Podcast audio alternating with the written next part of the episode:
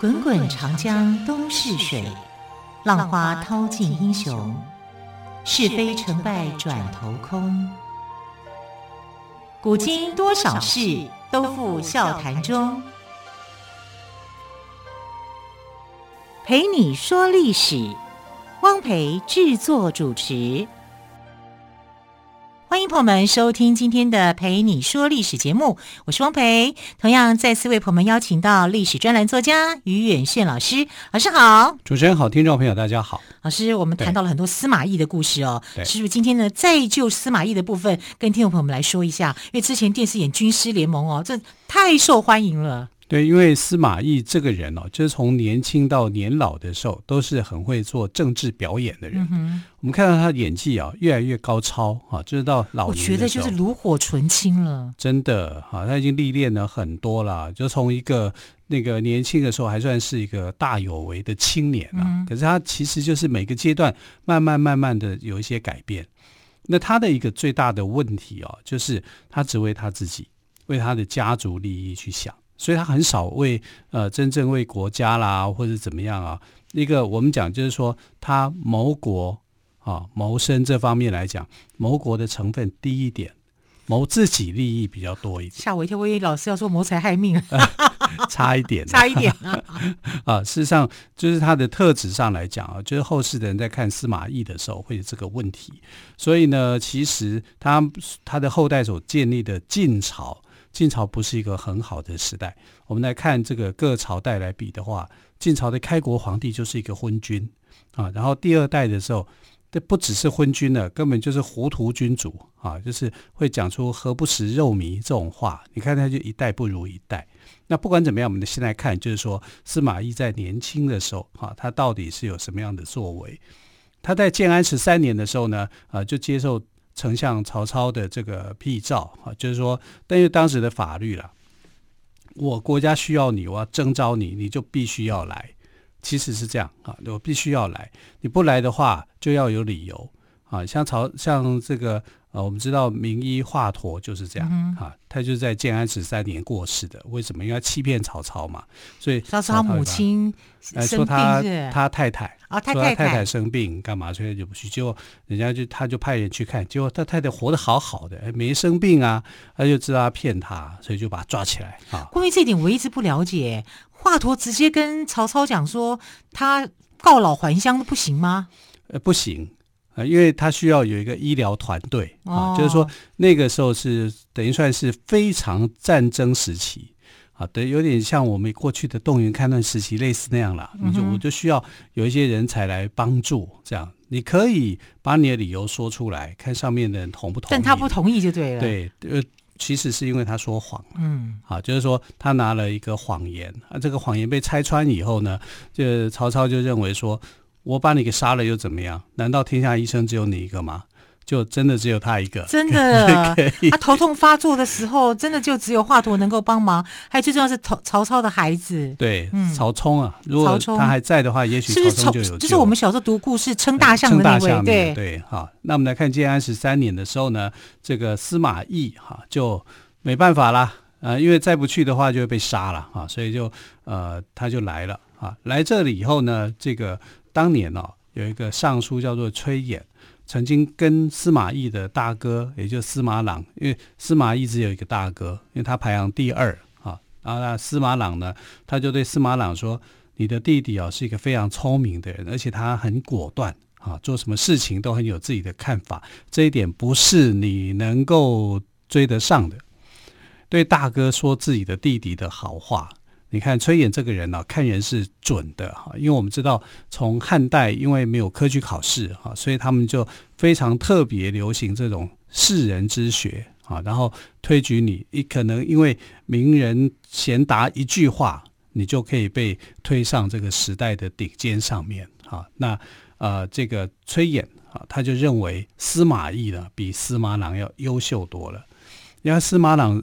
在当年的时候是被称为神童的，就没有想到在他的好朋友眼中呢，还不如他的弟弟优秀。不过司马懿不是一开始就受到重用的啊，因为虽然这个曹操啊用了一些方式啊强迫他就是得为为他服务，可是，一开始也没有受重用啊。你必须从基层做起，所以他开始做的东西是很基层的，就是一个基层的文书而已啊，所以没什么哈。古古从古至今就是这样子，你没有经过一个最基层的洗礼以后啊，你也不可能到达那个位置。这算是一个文官体系的训练吗？对，算是一种训练。然后看看，因为曹操的人才库非常的多，曹操是很欣赏跟重用人才，他很敢用。啊，所以他当时因为汉代的一个不成文的做法，就是说你要选拔一个人才的话哦，要考核两方面，一个他是不是孝顺，他是不是孝子啊？所以汉代的人才经常都是举孝廉出身的，包括曹操也是这样啊。第二个就是啊，你看你的忠诚度啊，所以一个孝心跟忠诚度哈，是这个啊整个的国家所重视的。那所谓的忠诚度。从哪里看？还是从孝顺这件事啊？所以汉代来讲呢，呃，官方很重视的一本经书就叫《孝经》，你要把《孝经》要读得很熟好。然后你这样，大家会觉得说，哎，你这个人我也看不出来你是不是孝顺，但至少你《孝经》背得熟啊，就就这样子，有这样的一种状况。我觉得这个太有迷失了，很多人把书读得很透彻。可是行为上是跟书是没有办法连接在一起的。是啊，在曹操就是这样的人啊，对不对？哈，那曹操呢，就呃从举孝廉出身，所以他知道说这个方法不对啊，所以他就打破了。他打破的是什么？我管你是谁啊，你孝不孝顺啊，你怎么样？这这些都不重要，重要是你有才华，你有才干，只要你能够说你有才华，你有才干，我都欢迎你。好，这是他的一个呃举贤令，好，他就呃要求就是说，我要选拔这样的人才，我绝对跟过去不一样，因为他很清楚嘛，连我都算是孝顺的人，还有谁不够孝顺？啊，曹操这一点就是做的还蛮有趣的，因为他知道，他非常非常知道，好，所以他就他就把这个传统的这种选材的方式，他就弃而不用。啊，就算你是一个不孝的人啊，你是一个这个坏蛋也好，只要你有能力，我都用你啊。所以他的举才令那是这样子，这个是蛮有这种时代的眼光的啊。他打破了那个时代的这个局限。但司马懿是他要的人啊，因为司马懿的家族，他就是一来他爸爸啊司马防对曹操是有恩的，再来他的哥哥。啊，是被曹操重用的，这个家族是很厉害、优秀的。啊，在这个呃整个来看，他是一个氏族家庭，他需要这个这种家庭的身份的人来去啊、支撑他。但司马懿就是这样子，我好好的一个官宦人家，你却是一个宦官家庭，啊，怎么想都觉得你不如我，所以他装病装七年嘛，他就不愿意啊。来了以后呢，没办法，来到曹操阵营以后呢，竟然都只是从基层做起。对，你那个装病七年的故事我还记得，那曹操是讲了一句话，他就康复了。对，就司马懿过来，他不来把他宰了。司马懿就搞瘫痪，瘫痪都好了，中风就好了，什么都好了，什么病都没有了。对，所以你看曹操聪明人啊，都知道你司马懿在玩什么。对，然后他就看这个小子，你到底要怎么样？哈，就是从基层开始磨练你去做起。而且呢，是把他的儿子哈曹丕啊，就跟着这个啊，让司马懿在曹丕的这个身边身边哈去做工作，等于算是考察他了。但司马懿这个人是这样，你他还没有当上这个呃，还没有接受曹操的邀请的时候呢，其实他对这个官方有一门的学问是很感兴趣的，是什么呢？就是主计学啊，包括呃。在地方上，他担任这个上计员的工作。这个工作啊，类似现在的财会、警政跟人事啊，所以地方上的这个上计人员呢，要把这一年来上地方的这个赋税啊、户口啊、刑事诉讼案件等啊，做成记录啊，这个叫做计簿，记记录这个记就是算计的计。就等于是数学这样的东西，那做好一年的这个计簿以后呢，是要从地方呈到给中央的，这很重啊，财会啊，刑事诉讼、户口啊，等于是，哎，这个都很专业的。以我们现在高普考来讲，都各自独立考试的。对，所以你看司马懿这个人是聪明的，这有点像什么呢？像在汉朝初年的时候，那个宰相萧何，因为萧何一开始攻进这个咸阳的时候，他跟刘邦进咸阳的时候，他不，人家都去拿金银财宝，对，他去搬书，因为他觉得这个很重要，好，把里面的财政制度啊、人口啊，他都要去做一个了解。那司马懿就像这个萧何一样，他去专注到这个部分。知道说全国有多少人口，这个地方的赋税情形是怎么样，这里的治安情形怎么样，刑事案件多寡，所以这个人优秀的人，他绝对他的优秀不是一天两天，不是呃这个江湖传说，是他还没有当曹操的这个呃秘书的时候哈、啊，或者是曹丕的这个呃文职人员的时候，他就已经懂了，啊，所以他不是一个简单的人物。所以后面才会有这么多的这个关键点的时候，他的这个发展就是这样子。那司马懿特别喜欢上计员这个工作，因为他觉得我可以透过地方去了解这些老百姓的生活的情形，然后他有哪些资源可以做规划去应用。所以在逻辑上面来讲啊，你这个这个方面来讲，你的数理能力一定要很好。所以我也相信他的数理能力是很行的。他不是文科生，他应该是一个理工男。兼文科生，哦，好，在现在来讲就可以念自工系了，应该可以。好，我们先休息一下，再请于远炫老师帮我们补充更多司马懿的故事。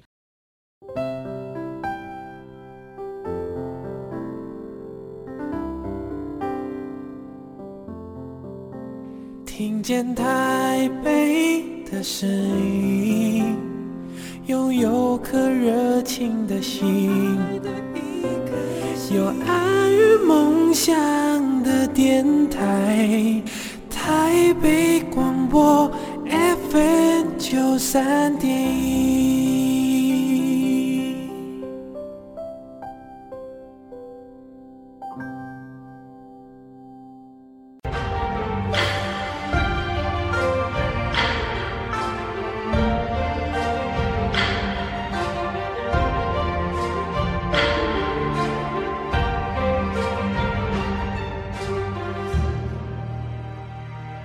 这里是台北广播电台陪你说历史节目，我是汪培。好，我们特别来宾岳轩老师刚刚谈到了聪明的司马懿哦。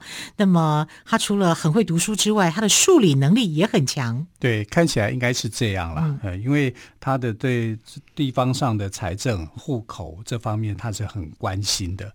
而且这个还是他还没有当幕僚之前，他就已经在关心这个事情了。可见得呢，他这个人的胸襟是有的。啊，只是说后来他一直在这个为他的家族在做算计啊，一直算计算计到后来，所以曹操这个人哦也是很聪明，他知道司马懿这个人人才可以用，但他也很担心司马懿这个家族一起来的时候啊，就是这个人一定会有威胁，所以他曾经就跟他的儿子曹丕就讲说，你要很小心这个人，不可以让他去干预你家的事情。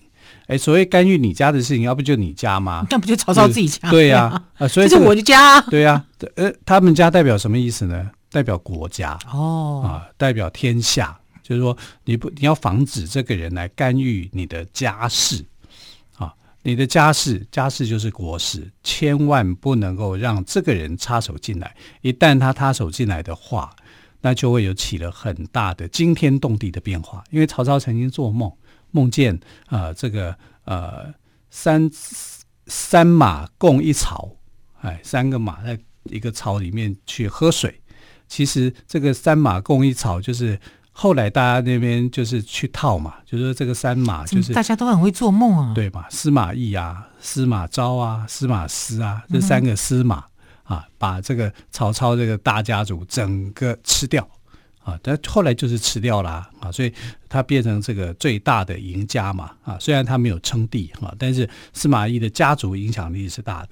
但是在建安十三年的时候，这时候他还没有显现出他的一个能力，而且还是被曹操稳稳当当的啊捏在手心里面的。那曹操呢，要他怎么样就怎么样啊。可是我们看建安十三年来讲，对曹操。也不太吉利，十三本来现在来讲就是不太吉利的数字，嗯、也可能如果是星期五的话，可能会更糟啊。但是呢，这个建安十三年啊，出了哪些大事呢？曹操当上丞相是这一年，权倾一时，然后准备啊就要跟东吴展开大战，对不对？他跟孙权就讲：我们两个，我要跟你在东吴打猎，你觉得怎么样？打仗吧，怎么会是打猎呢？打猎呢对不对？哈，所以就搞得这个孙权很紧张。但是孙权后来还是跟他一战，这就是有名的赤壁之战嘛。赤壁之战结果呢，曹操被打败，打得非常狼狈，哈，他是狼狈而逃的。那这一年呢，这个曹操的儿子曹冲过世了，啊，然后华佗也过世了。啊，然后华佗没有办法去救这个曹冲的命，是相对的嘛，这因果关系就是这样子的。那曹冲的老师呢，叫做杨修啊，后来就变成了曹植的老师，因为本来那个曹冲的老师一直是杨修在担任的啊。杨修很聪明，很聪明啊。你看，儿他的儿子也很聪明啊，那么小年纪就会称大象。你看，万一有一天曹操的接班人，如果曹冲不死的话，可能就是曹冲啊。而不是曹丕了，啊，所以曾经曹操就对曹丕讲：“如果曹冲不死的话，你以为你可以当皇帝吗？你有这个命吗？可能不是你啊。”所以你看，这个曹操的心目中的价值哦，曹冲是很重要的一个人啊。就没想到曹冲在建安十三年过世了，有过世就有出生的。司马懿的儿子司马昭啊，司马师啊，在这一年出生。哦，司马师老师的师，对对，司马师是哥哥，司马昭是弟弟啊。这样。但是我们对司马昭比较熟，因为司马昭之心，路人皆知。对，因为他准备要篡位嘛。对对对。但他也没有篡位啊，因为他过世，反正变他的儿子，也就是司马炎。哎，对，司马懿的孙子啊，孙子上来当皇帝啊，变成晋武帝嘛啊。那这一年呢，这个。他变成了曹丕的重要的幕僚，我说的是司马懿哈，他就成为曹丕的重要幕僚，然后成为曹丕的呃曹丕四友当中的其中一个人。那到了建安二十年的时候呢，呃，曹操降服了汉中王张鲁哈，张鲁这个人哦也很特殊啊，因为他是宗教出生的啊，他是所谓的五斗米教的教主。啊，五斗米，对对对，说不会五斗米折腰是来这里吗？因为当时整个时代是很穷困的嘛，啊，所以他就是以这个五斗米，就是捐助这些穷人啊，然后就变成这个一股势力，从宗教兴起变成一股势力，他就在汉中称王啊，结果被曹操给打败啊，所以曹操打了这个把汉中王张鲁给打败以后啊，就非常的高兴。然后这个时候呢，这个司马懿就说：“我们得到了汉中，也就是陇这个地啊、哦，还不够，我们应该要进军旁边的益州，就是四川。”但曹操就说：“哎呀，真是人心不足啊！既得陇，还忘蜀。”所以有一句成语就这样来，叫“得陇望蜀”啊，这是从曹操的感叹出来的。那大家都在想说，你既然都可以把陇这个地方哈、哦、拿到了。为什么不赶快去进攻呢？因为当时的刘备去打益州啊，就现在的呃四川成都这边。那打益州的时候呢，其实他有点师出无名，因为当时的这个益州的呃这个主人啊是刘璋，那等于是你姓刘的去打姓刘的，你欺负自己的宗族。啊，然后你把他给打败了，你把他打败以后，你就是外来政权啊，你去夺取了这个原来属于这个成都啊四川这边的这个老百姓，而且你还想把你所得到的土地呀、啊、财产呐啊，啊去分封给这些功臣。我们曾经讲赵子龙的时候讲过这一段嘛，然后赵子龙就反对嘛，赵子龙就说。呃，你要让老百姓能够安居立业啊，而不是说把这些钱分给这些功臣，你反而会造成老百姓对你的仇恨值会高。所以他后来接受这个建议嘛。那司马懿那时候也看到这一点了，就是说他把四川给打下来的时候，啊，刘刘备打四川的时候呢，人心是不平的啊，就是说还没有完全去归顺于刘备这一方。那趁他们民心还在乱的时候，这样去打打四川，一定是有机会的。可是曹操不太想打哦，为什么？因为他打仗打了很多年，还有就是赤壁之战对他阴影很大，他觉得他会打输啊，就没有那种胆量，胆量就没有像年轻的时候那么样的大对，没那么大，胆子没那么大，因为被打输过一次，然后那次打得太狼狈了，他觉得难看，难看以后呢，他就也想修身养息一段时间了，也累了，嗯啊，因为因为要打张鲁，他自己也累啊，打完以后想休息，好好休息啊，所以，但他的旁边的幕僚，包括司马懿，包括刘烨，啊，包括其他人都希望啊，就是曹操一鼓作气再战，对，得陇望蜀，我们就来吧。嗯就曹操说不行，他就累了啊。所以从这里，司马懿也看到说，曹操的观念是转变的。你看他当年当丞相的时候，意兴风发的时候，对啊，对不对？就是不可一世，意气风发。啊、我就是率领百万大军好，我就是要去打东吴，要把孙权拿下。孙权、东吴加上刘备，那个时候兵力才五万人而已。那曹操的兵力是他的四五倍，大概二三十万人啊，号称百万。其实你知道，在古书上很多数字啊，都是吹牛的哈，吹出来的啊，就是号动不动就号称百万，哪有那么多人呐、啊？你你看我们现在 我们也没那么多人呐、啊，是啊，兵力上面也没那么多啊。啊古代的时候同样也是一样哈，所以有些数字是有点夸大。可是再怎么样夸大，他人事上的优势就是要比这个当时的刘备哈跟孙权他们的联军要来得多，而且还多很多。结果诸葛亮就说：“你不要看他们人多，他们从北方来到这里的时候哈，风是这个水土不服，对，水水土不服是什么呢？瘟疫仗义多嘛。”啊，那你就你就会生病嘛。当时其实每到一个地方，你真的要一点时间适应哎。对，当时其实是瘟疫在流行。那、嗯啊、你在瘟疫在流行的时候，你怎么打仗啊？对不对？像现在流行性的这个呃 COVID nineteen 一样。对啊，啊，当时流行的，我们还没移动位置呢。对啊，对啊，啊，所以你可以知道说。建安十三年的这一场仗，为什么曹操会败？还有一大半的原因是因为瘟疫的关系啊。这我们也好像曾经也讲过这个这段的历史，这样啊。那这确实是一个事实嘛啊。所以他败了，他其实心里头呃，这个牢牢的记得他怎么败的啊。然后等到他这次胜了，胜了张鲁以后，反而没有那么大的这种胆量啊，再去做一个挑战，累了啊。然后司马懿看到他累了。啊，他就知道这个宰相的想法不一样了，所以他是跟着他很会观察的啊，观察每一个时代的这个君主啊，这个他的他所效忠的对象在想些什么，然后也不断去调整他自己的一个心理，所以最后才让司马家族变成了结束三国的大赢家。嗯。可是虽然是大赢家，也是大输家啊，因为。没有把他的这些子弟们好好的教导一番。对，我刚刚就想问跟于老师说，我觉得他在教导的这个部分有点欠缺。对，你看他的两个儿子心机都重，嗯哼，那教出来的孙子怎么会好呢？到后来就算已经好出了很好的子孙以后，他的子孙在讲说，回顾这些历史的时候，然后就回想说，我怎么我的上一代我的祖先这么糟糕啊，人品这么差。啊，所以这就是一种感慨了。是，好，总之呢，我们这几集听于远轩老师呃介绍司马懿哦，对，但他真的是一个标准的野心家，对，而且呢，他有个很厉害的地方，就是他很有耐心，善于等待，所以他一出手就可以带住猎物哦，所以这是他厉害的地方。好，非常谢谢于远轩老师，谢谢喽，亲爱的朋友，我们就明天再会，拜拜。